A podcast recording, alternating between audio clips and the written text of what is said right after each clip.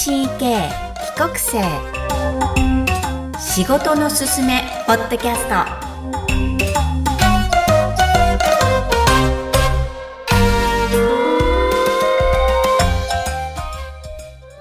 皆さんこんにちは。クロスのみきこです。TCK 仕事のすすめポッドキャスト。今日のお客様はアルゼンチン生まれ。そして3歳までアルゼンチンで育ち、日本に1回戻られて、その後小学生時代はドミニカ共和国で過ごされたお客様です。ぜひ TCK ストーリー、仕事の選び方やその後の働き方、仕事におけるアドバイスをお聞きください。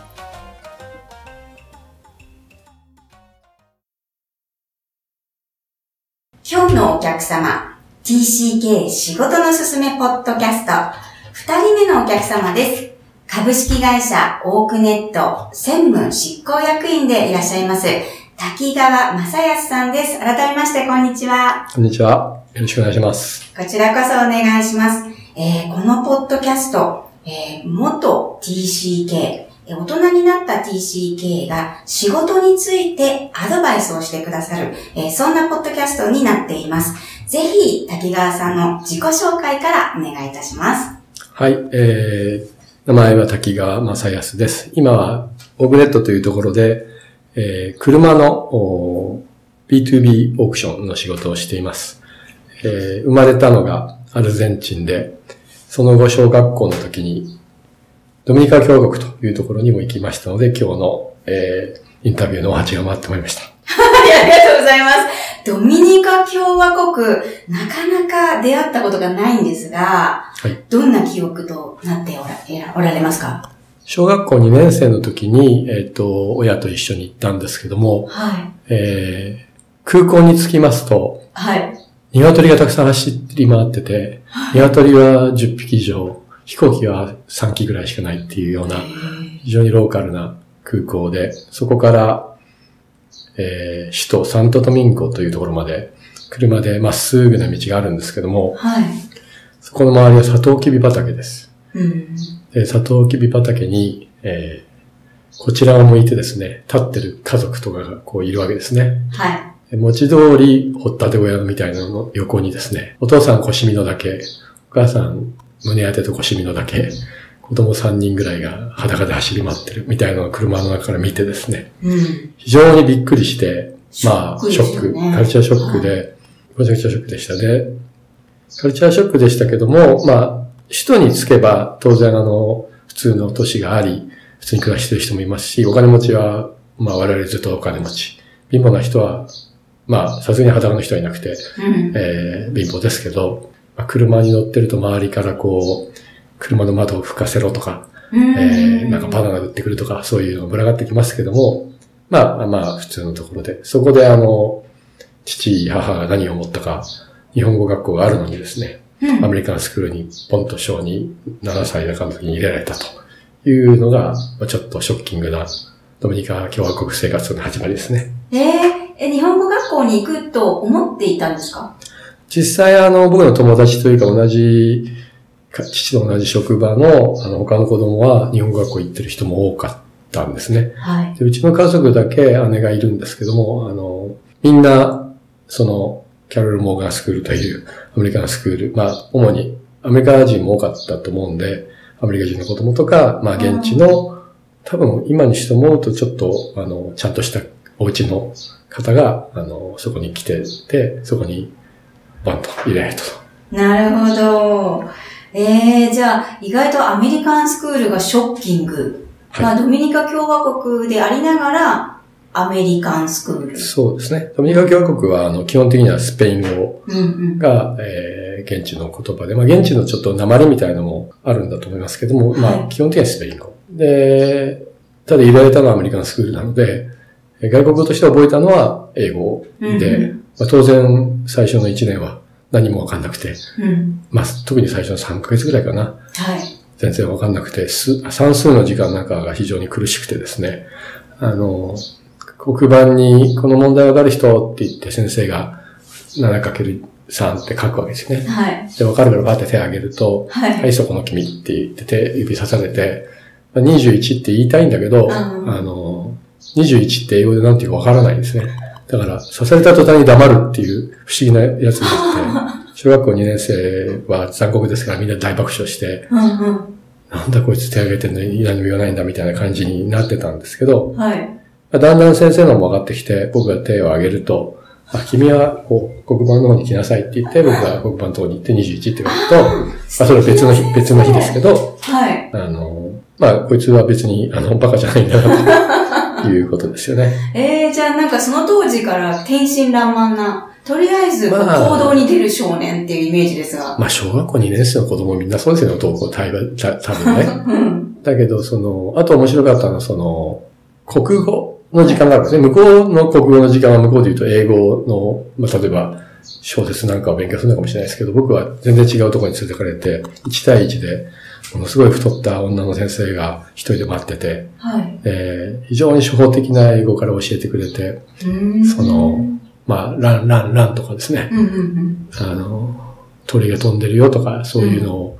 まあ、繰り返していくみたいな、ちょうど赤ちゃんが言葉を覚えるみたいなやり方をしてくれるブレア先生っていう黒人の女性先あ生まだ覚えてらっしゃるんですね。ねで、そうですね。多分、はいた最初の1年ぐらいは、僕だけその、向こうで言う国語の時間、あ実際に英語を勉強してる時間は僕は1対1で、そのブレア先生とずっとあの勉強してました。うーん。じゃあそのブレア先生のおかげで英語もそうですね。キャッチアップが。やっぱり学校に行くともうずっと周りが英語なので、うんあの、すべての教科英語で教えてるわけなんで、はい。社会科であろうが、算数であろうが。なんで、まあ、だんだん耳が慣れてくるんでしょうね。んで、後で、その、言語学者の、なんか、ウェブサイトを読んだら、多分、橋田さんの方が詳しいかもしれないですけど、やっぱ7歳から11歳頃って割と言語を覚えるのに適してるっていう話が読みました。はい。それはその、あまりちっちゃいと母国語がちゃんとしてないと。うん。あるいは覚えたとしても忘れちゃうと。それから今度は思春期迎えると照れくさくてあんまりこう突っ込んでいけないというようなことがあって、どうしてもあの、今の話じゃないですけど、自らこう喋るっていうことに照れが出てきちゃうんで、という話みたいなんで、うん。ちょうどいい頃に、僕はちょうど言ってたのは7歳から10歳ぐらいなんで、うんうん割とラッキーだったかなというふうに思います。なるほど。じゃあ、少年時代は、ドミニカ共和国、スペイン語圏だけど、英語を使っている少年が、はい。まあ、外国語文化に触れて、はい。えー、その後ずっと日本でいらっしゃるんですね。そうですね。あの、小学校5年生で帰ってきて、明治路にあった、なんかその日本の、お今度は日本語をちゃんとやる学校があって、特別学級って言ったかな？なんかあるんですよ、あったんですよ。そこに1学期分だけ行って、うん。はい。でそこからあとは公立の小中、小学校5年生、6年生、中学校も、えーこうあ公立行って、で、その後、ま、もう一回、あの、家族というか父と母が、両親が、えー今度はスウェーデンに行くことになったんで、その時は、寮が、日本で寮があるところを探して、えー僕が高校2年生から大学2年生まで今度また両親はスウェーデンに行きました。で、両親がスウェーデンについていかない自分はついていかなかったんですけども、はい。夏休みだけ、あのだいたい1ヶ月間ぐらい、約1ヶ月ぐらい、スウェーデンに行って、あの、帰ってくるというのを3年、3回やりましたね。あ、3回もやってるんですそうですね、ちょうど。なるほはいど。じゃあ、定期的に、あの、海外生、海外体験、まあ、1ヶ月とはいえ、お父さんの、お母さんのところに行くっていう少年なんですが、ここで大学卒業されて、商社を選ばれたんですよね。はい。この職業選択について教えてください。そうですね、あの、まあ、英語がそういうわけで、まあ、ほとんど、あの、まあ、小学生の英語ですから、ボキャブラリーはあんまり豊富じゃなかったかもしれないですけど、その聞き取り発音みたいなことはほとんどネイティブに近くなったので、それを活かしたいなというふうに思って、まあ、商社を中心に受けてたっていう、まあ、割とあの、そんな、こ商社で絶対これがしたいとかいうような燃える男ではなくて、まあ、それがいいんじゃないかなっていうことで、受けてました。うで、ん。受けていたら、あの、はい。同じゼミでですね、クラスも、大学の同じゼミ、同じクラスのやつが、秋川お前商社受けてんの？って言われて、はい。うん、そうだよ。どこ行ってんの？って、まあ、三菱商事、三井物産、住商、その辺かなって言ったら、伊藤忠は受けてないの？って言われて僕は、伊藤忠って何？って聞いたんえー、ですよ。知らないんですか？大手なのに。知らなかったんですね。へー。で、まあ聞いたら3位ぐらいで、青山に本社があって、まあはい。割と、あの、なんていうかな、元気な明るい社風だみたいなことなんで、うん。まあそこも受けようっていうことで、まあたまたまその、当時10月1日まで、えー本当の面接しちゃいけないというような規則があった時代ですけど、まあ9月20日ぐらいになって、もうそろそろだいぶ焦ってみんな内定終わってるのに、俺取れないなっていう時に、伊藤忠が最初に内定を出してくれたので、もうその場ですぐ決めて、他の会社も、住所も日照岩井も次の日、最初面接来てくれって、その日の晩に電話があったんですけども、行きませんって言って、うんうん。あの、まあ、当時の文化としては、あの、なんていうかな、内定をたくさん取るというようなことはあんまりみんなやってなかったと思うんで、うん。一社決まったらもうそれで、ということで決めました。うーん今になって思うと、この帰国生、海外文化を体験している人たちとか、まあ自分も含めて、勝者って合ってると思いますか？まあこれ、ぶしつけな質問そうですなんですけど。ね。あの、もともと商社って割とブラックなところがあって、はい。先輩は怖いし、うん。えー夜は残業がすごいし、まあ、接待は激しいし、うん。うんまあ、ほとんどの総合職は男性ばっかりだったっていうのが僕の入った頃なんですね。はい。ただ、あの、ここ15年ぐらいかな、もうはい20年ぐらい経つかもしれないですけど、ものすごく変わりました。うん残業はもう全然しないし、特に当中はもう朝来なさいと。朝の7時かな？以降、朝の時間外勤務をつけていいと。その代わり夜は8時までに帰りなさいと。それから、接待も1時間だけにしなさいとかっていうことで、はい。相当その改革を早めにやったんですね。はい。今でこそ働き方改革とか、まあ、そういうことがすごく言われている時代ですけども、ええ割と早くそういうことをやって、まあ、みんなすごく危惧したわけですよね。その世界中と仕事をしてる会社なのに、確かに。8時に帰っていいのかとか、お客様がとどんどん接待して、ね、お仕事を取るみたいなことが文化だったので、それがなくなってもできるのかとかっていう、いろんな反論があったと思いますけども、結論から言うと、お業績は上がり、うんえー皆さんのストレス状態、健康状態も上がり、うんうん。皆さんの給料も非常に上がり、うーん。いいことばっかりということで、うんいいことばっかり。いいことばっかり。で、私が入った時の伊藤忠商事は、多分税後で利益が全社で100億いかなくて50億とかそんな感じの会社だと思いますけども、今や純利益で年間5000億円、まあ商社トップみたいなことになってるので、まあ当時思い込んでたその、朝から晩まで仕事して接待も必死にやって、身を粉にしてですね、うん。働くというライフスタイルは、特にあの業績にそんなに貢献してたわけじゃないってことになりますよ。これね、コロナ禍でみんな残念ながらそうね、は大発見があるようですが、それ以前からこう働き方改革で、まあクリーンな会社になっていったってことをおっしゃってるんですよね。そうですね。うん。ですからすごくあの会社自身が変わったっていうことを、で、まあその時代に合わせて、もしくは先駆けて変わったっていうので、今のまだ会社があるんじゃないですかね。うーん。実際その、えー、商社、伊藤忠に何年働いていらっしゃるんですか？えっ、と、実は1984年に入社して、はい去年、19えっ、と、ごめんなさい。36年間、伊藤忠商事には在籍をしていました。はい。しかしですね、あの、1985年に日本で初めての衛星通信、通信衛星の会社、当時日本通信衛星という名前ですけれども、今は JSAT という会社に出向しました。それが85年から92年かな。で、今度は92年に衛星会社の合併がありまして、えー今の JSAT となった会社の合併を、の事務局をやっていました。で、合併の眼目となったのが、今度はデジタル衛星放送。当時、パーフェクト TV というサービス名で、はい。1996年から始まりましたけれども、今はスカパーという名前で親しまれているサービスの立ち上げを、1994年から2000年までやってました。で、今度は本社に少し戻ってコンテンツ関係のビジネスをやりまして。さらに、えー言っちゃっていいですか、どんどん。はい、はい、どうぞ。ものすごく多いんですよね。2006年から2013年は7年間、石森プロという仮面ライダーの会社ですね。はあ篠森章太郎先生という世界でたくさん、一番たくさん漫画家をか、漫画を描いた漫画家の作った会社で仮面ライダーや機械ダーやゴレンジャーを作った人の会社に出向して、主に漫画原作の海外展開ということをやっていました。はい。さらに2013年から17、ん？ごめんなさい。17年、17年ですね。2013年から17年の4年間は、スペーシャーネットワークという音楽の衛星放送だったり、音楽チャンネルをやっている会社うん。に出向し、2017年から2000年が、えードローンの会社に社長をやっていました。で、ここまではずっと伊藤忠の仕事で、去年の4月1日に今のオープンネットに転職したということで、えー転職は1回しかしてないんですけど、はい。職歴は面白いということで、いろいろあるということで。すごい。これ、入社の1年後にもう出向ということですか？そうですね。。あのーまあ、なんかあのー民放のドラマで銀行が出てきたりして、半沢直樹みたいなので見てると、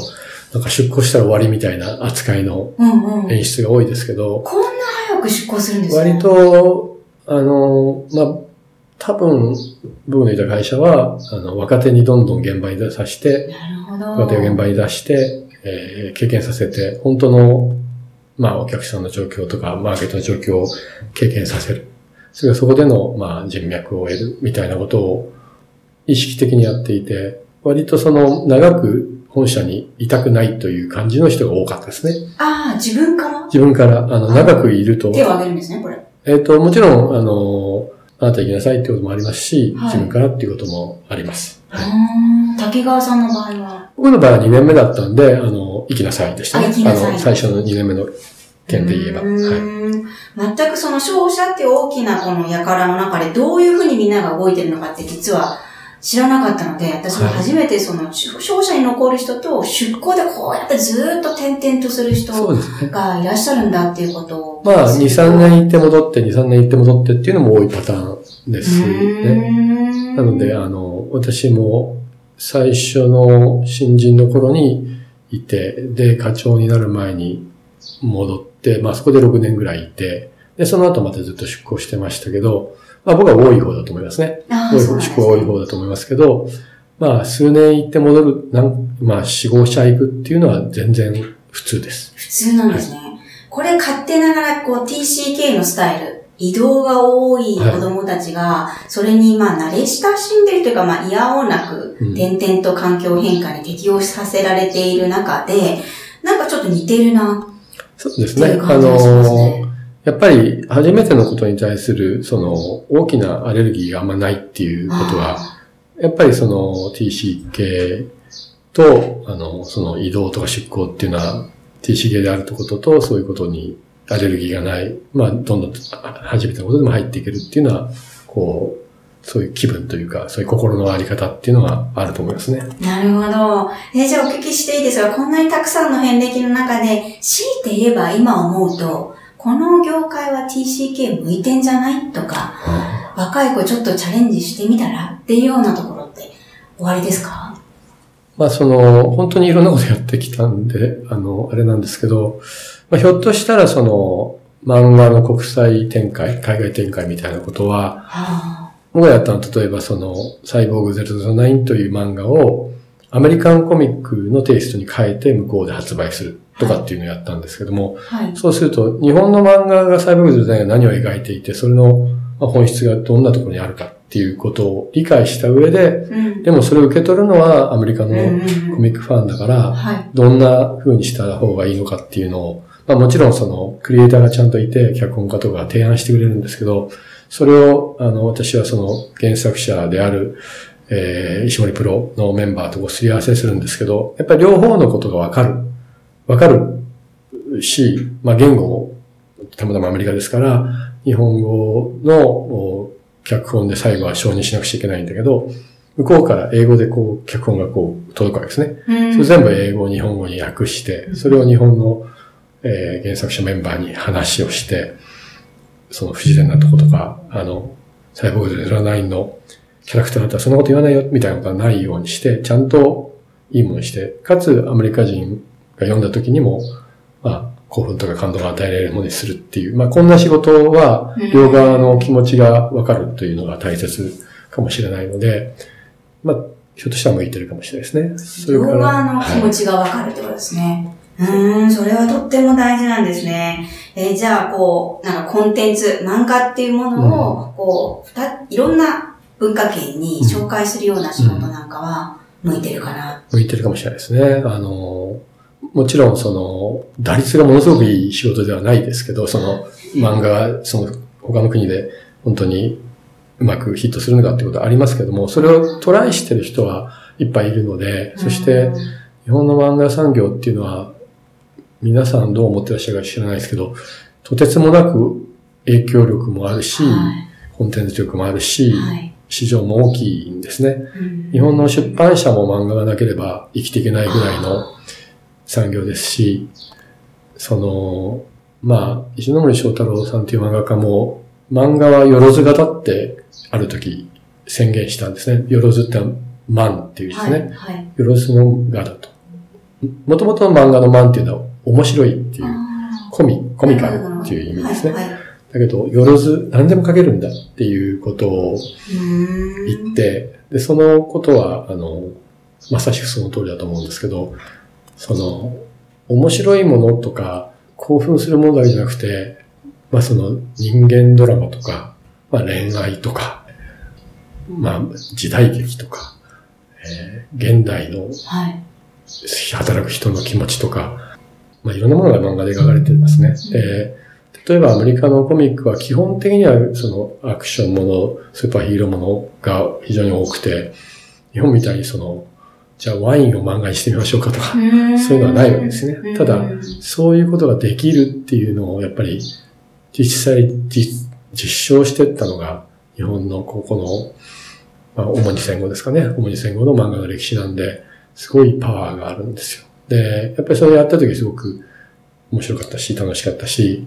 世界の中でそういうふうに思ってるう人っていうのは我々の知らないところで日本の漫画、アニメ、カルチャーをすごく憧れてる人っていうのはものすごい数がいる。うん、うん、そうですね。ですよ本当に留学生も増えましたね。はい。日本語を学ぶきっかけは漫画でしたとかアニメでしたっ本ていう人もよく聞きます。よく聞きますから、うんあの、今、花田さんがそういうご質問があったので、まあ、どれが向いてるかなっていうのは、まあ、さっき言ったように、どんなことでもチャレンジできるっていうのが一番、あの、いいうん。気持ちの持ち方だと思います。うんけれども、うん、うんまあ、両方の文化がわかる、あるいはわかる気がある、あるいはその、文化が違うということに対して、どっちが正しいんじゃなくて、両方ともそんな文化があるんだよねっていうことをまず受け入れる心の素地があるっていうあたりが非常に重要かなと思いますね。うーん。ありがとうございます。まあ、ほとんどこう、日本社会における多文化経験の活かし方みたいな話をしていただいたんですが、今になって滝川さんご自身が、まあ、勝者の道、そして出向の道をたどられたんですけど、どう歩いたらよかったか。もしくは、これですごい満足してるとか、なんかこう人生の先輩、知識の先輩として、ご自身の、えー職業人生を振り返ると、どんな感じがしているか教えていただけますか、めちゃめちゃ難しい質問ですご。めんなさい。でも思い切って聞きたいんですよね。えーみんなそこでどうやって働こうかとか、はい、思ってると思うんです。そうですね。あの、まあ、あの、いろんなことやってきて、すごく楽しかったし面白いし、今も面白いから、そうすごく後悔があるかというと、そんなことはなくて、うん、うん。あの、良かったと思ってます。素敵ではい。ただまあ、もちろんね、あの、あそこでもうちょっと粘った方が良かったかなとか、はい。あーちょっとあの時自分は、まあ、弱かったかなとか、あるいは、その、説明が足りなかったかなとかっていうことはありますよね。うんだから、ただその職業選択もやってきた仕事も、そのこと自身には後悔がなくて、それぞれの局面で、うんうんあの、自分の言動はもう少しちゃんとできたことがあったかもしれないなとは思いますね。いやー、そんな謙虚なお言葉で。でも、いろんな方々と触れ合ってきて、いろんな業界を知ったっていうのはすごい強さですよね。そうですね。なんか、あの、不思議な人を知ってたりしますね、確かに。ああ、そうですよね。なるほど。えー TCK のテク職について、えっ、と、すごくお聞きしたくて、こんな変遷がある先輩に、えーみんなの TCK に合う職業っていうのを、あの、お聞きしたいと思っていました。はい。では、滝川さんに最後の質問をさせてください。えー TCK として日本社会でこれからで結構です。成し遂げたいことは何ですか？またすごい難しい人。でも夢いっぱい、今もすごく満足してらっしゃるっておっしゃってますから。そうですね。あの、まあ、そ TCK 帰国生っていうのは、その、まあ、いい経験をしてると思うんですね。はい。で、それは、まあ、誰でも赤ちゃんで生まれて、その、何もないところから、えー日本人であれば、日本のこと、日本語を覚え、両親周りに育てられて、ゼロから、まあ、大人になっていくんですけど、はい。はい。その経験を、は、まあ、その、赤ちゃんですから全く覚えてないまま、いつの間にか日本語喋られるようになって、いつの間にか日本の社会にいるんですけど、その外国に行った時にもう一回それを経験できることによって、うん。その、まあ、根拠のない自信がつくというか、うんもう一回やってゼロからでもまたできたっていうことだと思いますんで、まあ、人間誰しもゼロからやっても何でもできるっていうことを赤ちゃんの時に経験し、もう一回別の形で経験しっていうことが、あの皆さんの経験の中にきっとあると思うんで、まあ、そこにはいろいろ苦労もあったと思うし、挫折もあったと思いますけれども、でもそれを乗り越えて今があるということで、ある意味その、何でもできるというふうにぜ誰でも何何かして初めてのことは初めてだっていうことが身に染みて分かってらっしゃると思うんで、うんそういうのを活かして、こう、働かれるといいと思います。うんで自分が成し遂げたいっていうのはすごく難しいんですけど、まあ、その、あまり今までは人には話してませんし、えっ、と、この話の文脈と直接関係ないかもしれないですけども、はい。その、日本社会っていうのはすごく、あの、いい社会で、は相手をおもんばかるっていうところが非常に強い。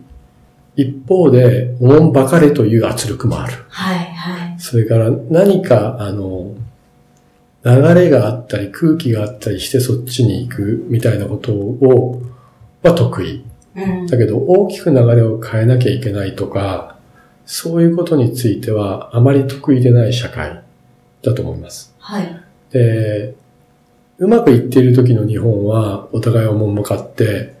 えーまあ同調圧力とかありつつも、うんあの、いい方向に進むんですけども、はい。うまくいっていない、変えなくちゃいけないっていう時に、どうしてもその流れを変えるのがあまり上手じゃないっていうことがありますから、はい。そういう時に、でもちょっと立ち止まって、今自分のお人生、自分の会社、自分の家庭、自分の社会はこういう風になってもいいんじゃないのっていうことを、はい。まあ、両方の文化がわかるとか、いろんなことがわかるという客観的な立場にもし客観性がある方が多いとすれば、そういうことを、まあ、やられていったらいいかなと思いますし、自分もそういうことができたらいいかなと思うんですね。うで、ん日本社会にすごく足りないものっていうのは、はい。えっと、自分が社会を作っているんだっていう、うん。大人としての自覚と責任みたいなことが足りないだと思うんですね。うん。その、まあそれは特に SNS なんかがあるから、その子供っぽい意見がいっぱい世の中に出てきてしまうっていうことが目立ってるのかもしれませんけれども、はい。まあ例えばその、えーこのことをこう変えたいっていう時に自分から動けばいいけど変わらないかなっていうふうになりがちな人が多いので、うんそんな時に TCK のあなた方はというか、私も含めて、あ、こういう考え方もあるんじゃないの？とかっていうことで、うん。動かしていけたらいい方にですね、あの、うん。楽しいんじゃないかなと思いますし、うん。その自分が社会の一員、あるいは自分自身が社会の責任ある一部なんだっていうのが、すごくう足りない部分もあると思うんで、うん。そういうことが、あの、まあ期待されてるのかもしれないっていうふうに思いますね。うん。あの、あんまりこういうことを、まあクソ真面目な話、あちこちで言わないんだけど、うん、素敵です。すごい、こう、日本社会は良い社会でまずおっしゃったことがすごいインパクトがあるなと。そこにどうしてもこう、疑問に思う私がいまして。なんか動かないしっていうのは、すごい説得力があります。じゃあ、動かしたいときは、何に注意して、どうすればいいんでしょうか？まあね、その、今言ったことはすごく抽象的で、綺麗事みたいな話ですけど、まあ一番、うん皆さん、あの、来ていらっしゃる方のその心持ちよくわからないんですけど、その、仕事をし始めてしばらく経つとですね、はい。人間誰しもこう無敵な気持ちになる時があるんですね。そうですね。大体30ぐらいから40前半ぐらいまであって、その時は、あの、仕事も中身も知ってるし、後輩のこともわかる、取引先もわかる、先輩のこともわかる、会社のこともわかる、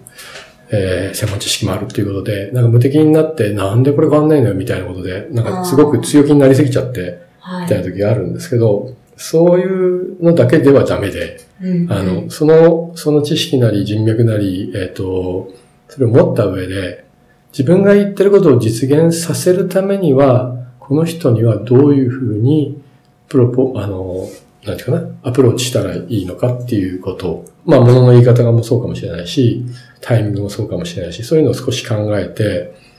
一番よく考えるべきだと思います。で、一番良くないのは、